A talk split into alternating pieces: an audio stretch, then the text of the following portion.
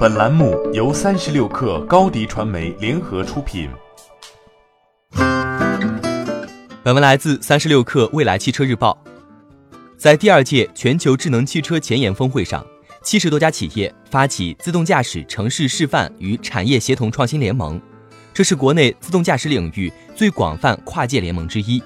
该联盟旨在推动自动驾驶在国家层面的顶层设计和应用落地。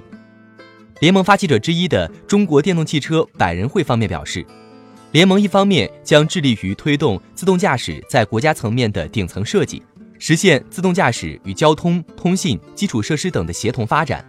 另一方面将推动自动驾驶在技术验证、示范运营、法律法规、技术标准、产业政策、监管体制等方面的研究与实践，以适应产业创新发展。自动驾驶被认为是中国汽车产业弯道超车的重要机遇。不过，要想实现在中国百万公里道路、港口、码头、矿区、园区等多种场景落地，对技术、商业、法律法规和城市治理的统筹尤为重要。去年九月，国内自动驾驶领域首个规模达到四十七个成员的跨界联盟——五 G 自动驾驶联盟成立。联盟成员主要来自高校、科研院校、通信与汽车制造企业、行业主管部门等领域。该联盟主要探索五 G 和自动驾驶两个领域的契合点，研究五 G 自动驾驶标准。对于自动驾驶产业参与方来说，这项技术落地需要的时间和资金成本是必须考虑的问题。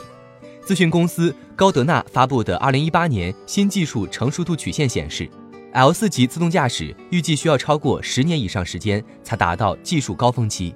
自动驾驶技术公司智佳科技创始人刘万千也曾对三十六氪表示。自动驾驶技术的全过程研发可能需要超过十亿美元，约合七十亿人民币的巨额投入，而且还需要花费至少五年时间。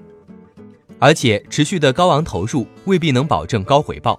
对于车企来说，联盟抱团的方式成为低风险布局自动驾驶的最佳选择。